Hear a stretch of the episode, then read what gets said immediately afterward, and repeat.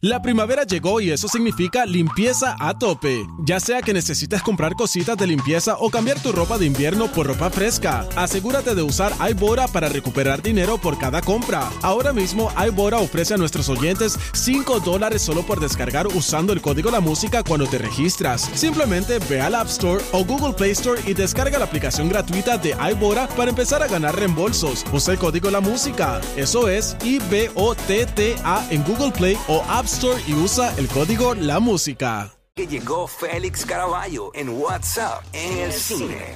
What's up, what's up? Jackie Fontanes y el Quickie en la nueva 94. Félix Caraballo con WhatsApp en el cine. Vamos a ver. ah. Vamos para encima, vamos rapidito, vamos Acelerado. rapidito. Metemos acelerado. Así me gusta, así me acelerado. gusta. Estamos aceleri. Pero con Jackie, cal- a ti con calmita, Ah, no, Tú sabes. ¿verdad?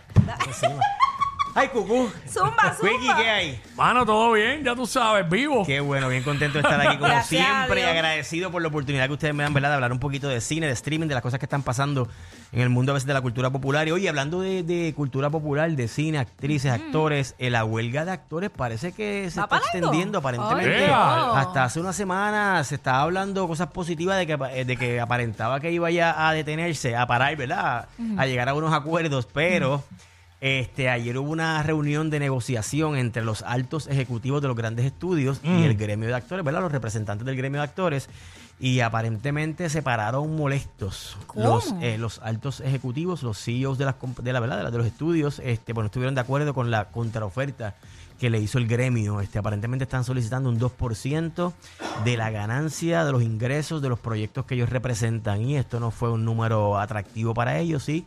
Dicen que se levantaron molestos y se fueron y que parece que esto va para largo. Para Así que largo, ay, padre. bien, bien, bien Válgame. pendiente a lo que va a estar pasando ahí. Ahí en mi Instagram, Félix Iván, publiqué el, el, el- el statement, ¿verdad? La- las declaraciones del SAG-AFTRA, que es el grupo, el gremio que reúne a los actores en Hollywood. Y por ahí pues están, están las declaraciones. Así que bien interesante. Hoy tengo una descarguita. Métele. Oh, Mira, zumba, hay- zumba. hay gente por ahí con el, con el chat con el chat GPT tirando a fuego este ¿Qué? eh, no no no no voy a dar nombre pero eh, ¿Pero qué esto- cosas a, están a a los críticos de cine que hay por ahí verdad Eh, algunos eh, blogueros críticos ¿De podcasteros que están que hay por ahí cójanlo suave con el chat GPT bájenle este las reseñas escríbanlo ustedes verdad y háganlo Oh. Háganlo háganlo genuino háganlo genuino este Pues bájenle, bájenle, que se les ve la costura, se les ve la costura. Uno tiene que bajarse escribiendo lo suyo, ¿verdad? Yo creo que eh, debe ser genuino, pero nada, Reseña de Félix Caraballo. es vacilón, es vacilón.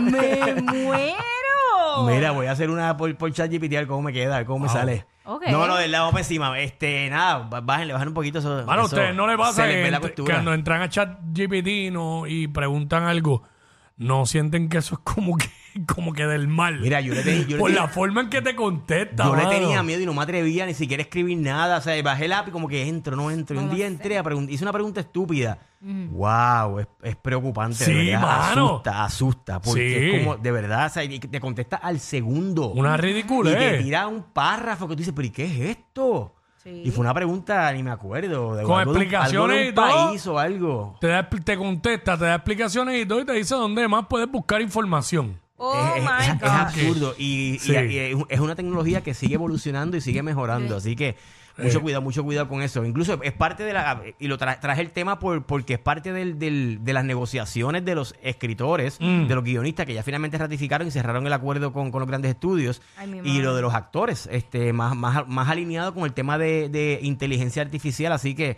nada, bien pendiente con esos temas porque nos vamos a quedar sin trabajo. Este, esto es como Terminator. Mira. Este, y las máquinas. Y la cosa es que todo, todo absolutamente eh, se puede ver afectado porque incluso se había hablado de que han creado imágenes de, o Instagram más Sí. bien, perfiles como si fueran modelos de verdad y le hacen la foto tal cual como tú quieres del, del producto, de la cosa y uno dice, ¿qué?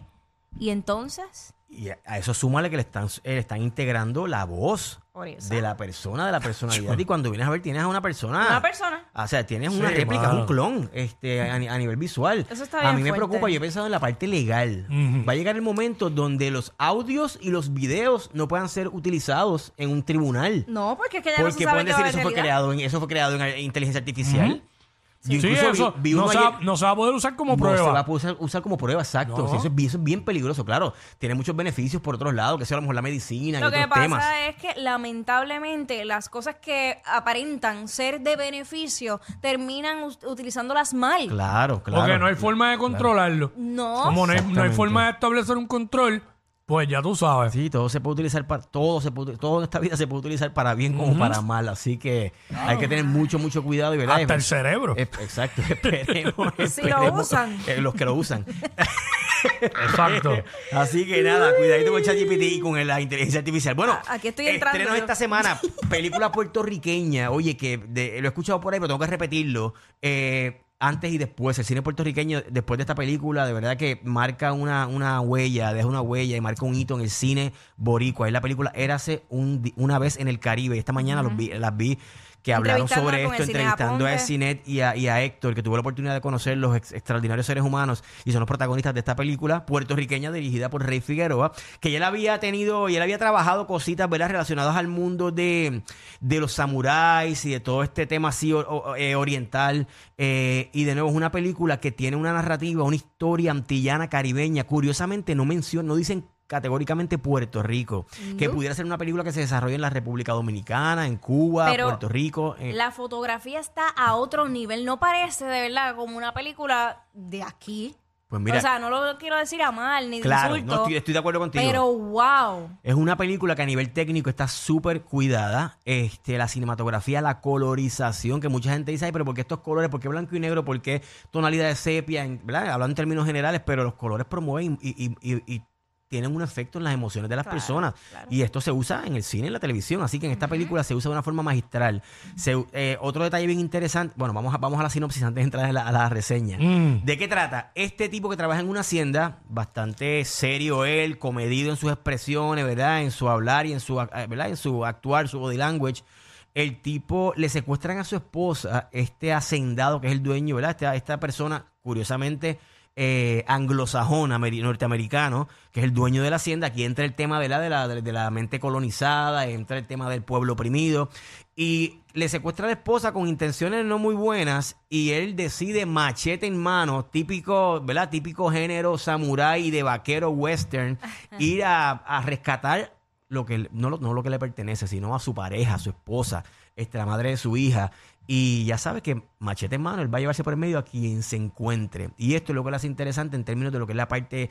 De las películas de acción, entretenida. Combina dos géneros efectivamente que jamás hubiese pensado que pudieran fusionarse con una historia caribeña. Y es el género de los samuráis o la historia de, la, sí, el género de, los samuráis de Oriente y de Occidente, el género de los westerns, que tiene influencias de películas de Akira Kurosawa, que es una leyenda en el cine samurái, en cine eh, japonés.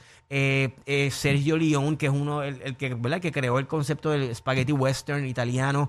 Eh, y obviamente encontré referencias de películas eh, de Quentin Tarantino como, como Django Unchained y Kill Bill. Así que una película que tiene acción, tiene drama y a nivel técnico, visual y actuaciones está del más allá. Otra cosa. De nuevo, yo espero que, que, ¿verdad? que, que sigan haciendo películas como esta. Érase una vez en el Caribe, estrena hoy en 16 salas en Puerto Rico, así que no se la pueden perder. Hay que verla. ¿Cuál es la próxima? Mira, hablando de Puerto Rico, sigo con otra película de nada más y nada menos que Pachanga, Luis Guzmán, que tuve la oportunidad de entrevistarlo en el festival, Ah, sí. en el Puerto Rico Film ¡Qué duro! Festival. Y hace unos días, ayer precisamente, eh, sí, publiqué la entrevista que le hice en días recientes en mi Instagram, Félix Iván, sobre esta película que él produce y protagoniza. ¿De qué trata? Este adolescente que está, tiene su, ¿verdad? Ha tenido sus situaciones en su casa, tiene problemas con, con su mamá y con su padrastro y no sé qué. Eh, quiere entrar a esta ganga que tiene que ver, ¿verdad? Son unos maleantitos. Y tiene que asaltar a esta, a una persona para poder ser admitido en esta ganga, ¿verdad? Para poder entrar como tipo de iniciación. Sí, ¿Y qué sí, sucede sí. cuando le toca, a quien le toca asaltar es al personaje que interpreta a Luis Guzmán, que es un tipo bien bonachón, bien buena gente, que tiene también su, ha tenido su- sus issues personales. Y esa, ese lo que comienza como un asalto se convierte en el, en el comienzo de una relación bien interesante, bien bonita, bien emotiva entre este señor y este adolescente. Él, él se convierte como en esta figura paternal y le enseña muchas cosas sobre la esperanza, sobre la redención, este, y cómo subsistir en un mundo tan duro como es la ciudad de New York, particularmente el Bronx. Así que Luis Guzmán lo van a ver en un personaje, ¿verdad? Bien diferente a lo que nos ha acostumbrado. Este, un personaje bien emotivo, bien puertorriqueño. Él produce la película. Cuando tuve la oportunidad de entrevistarlo en el Puerto Rico Film Festival, que fue en Mayagüez, que ¿verdad? estuvimos hablando una hora largo y tendido en un foro que hicimos con un conversatorio con, ¿verdad? con invitados y demás. Él habló sobre lo complicado que se le hizo eh, conseguir distribución para esta película. Porque es una película íntima, es una película pequeña en términos de Claro. presupuesto, pero es gigante en corazón y en emoción, ¿verdad? En, lo, en lo que presenta en la historia. Y estaba comentando que ni- ninguna de las plataformas la quería.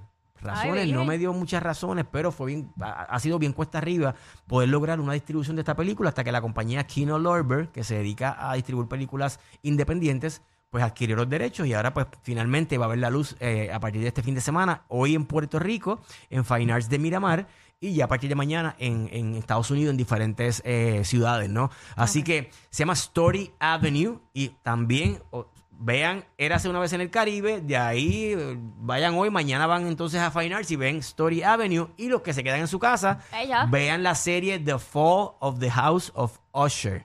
Por ahí van a ver algo de, de- del trailer. Esto es una, una serie de misterio. Ah, ok. Así que- ¿De misterio? Sí, es de- dirigida y creada por Mike Flanagan, es basada en los cuentos, algunos cuentos de Edgar Allan Poe. Es una historia rápido, ¿verdad? Para sé que estamos terminando. Eh, Este señor multimillonario, billonario, dueño de farmacéuticas, sus hijos comienzan a morir trágicamente. Tiene Ay. cinco hijos, todos mueren trágicamente. Y un episodio se lo dedican a la historia de cada Esto- uno de los esto es hijos. es serie. Una serie de ocho episodios. Ah, pues hermano, mira, ya tengo la serie que voy a ver, que hace tiempo que no veo serie. Si te Esa, gustan las de misterio. Y quiero ver, no, y por lo que me estás diciendo, que si el Don era dueño de farmacéutica, papá. Entonces, ese- esos temas me gustan. Y eh, la película de Luis Guzmán la quiero ver full. Sí. Está bien buena. Full, Y full. tienes que ver eh, eh, Fair for- play. Fair play. Fair Play. ¿Cuál es esa? La que hablamos la- hace la semana pasada, de- que es medio erótica, esta pareja. No que tiene se- tanta escena, escena Eso me- erótica. Pero lo, lo Ok. mencioné la semana pasada. En casa la, la vieron- vendiendo con un Basic Instinct así bien fuerte. Tiene un par de escenas Ah, chéveres, pero... No, no es a ese nivel. No, No, no, es ese no, nivel. no, no. Ok, ok. Es más la relación de ellos y cómo se va afectando Oh. por temas Pero- de En trabajo. casa vieron la de la mujer esta que se pierde y está embarazada, qué sé yo, que es como si fuera un ¿La del caza- vagón? Ajá. No, eh, no- Nowhere, creo que se llama. Creo, pero yo no la vi. Estaba, Que me han viendo, hablado- estaba, viendo, mu- estaba viendo el juego de Atlanta y Filadelfia. Me han hablado muy, muy bien de esa, de esa película, pero nada, The, The Fall Mm. of the House of Usher. Mucha sangre, eh, suspenso, elementos sobrenaturales, tiene que ver con los temas de la codicia, la avaricia, la ambición. Está bien realizada y los fanáticos de este director, que ha hecho muchísimas, varias series ya para Netflix y ahora pasa a, a Amazon Prime, este, la van a pasar bien. Así que ocho episodios, estrena, ya está disponible en Netflix, no se la pueden perder. Recuerden que me siguen como Félix Iván en Instagram, Félix Iván 01 en X o ex Twitter y Félix Caraballo en YouTube. Por ahí, entrevistas bien chéveres y cositas bien interesantes. Voy a estar regalando boletos eh, para la premiere en Plaza de las Américas este próximo lunes de los primeros dos episodios de la serie Neon. Producida por Daddy Yankee sobre reggaetón, bien interesante. Ya he visto cuatro episodios, está bien chévere. Y en Plaza de las Américas, el primer evento de Netflix en Puerto Rico, auspiciado por Metro y por el Puerto Rico Film Festival, pendiente a mi Instagram, que me Vamos está allá. regalando por ahí pases. Llévatelo. Gracias. Yeah.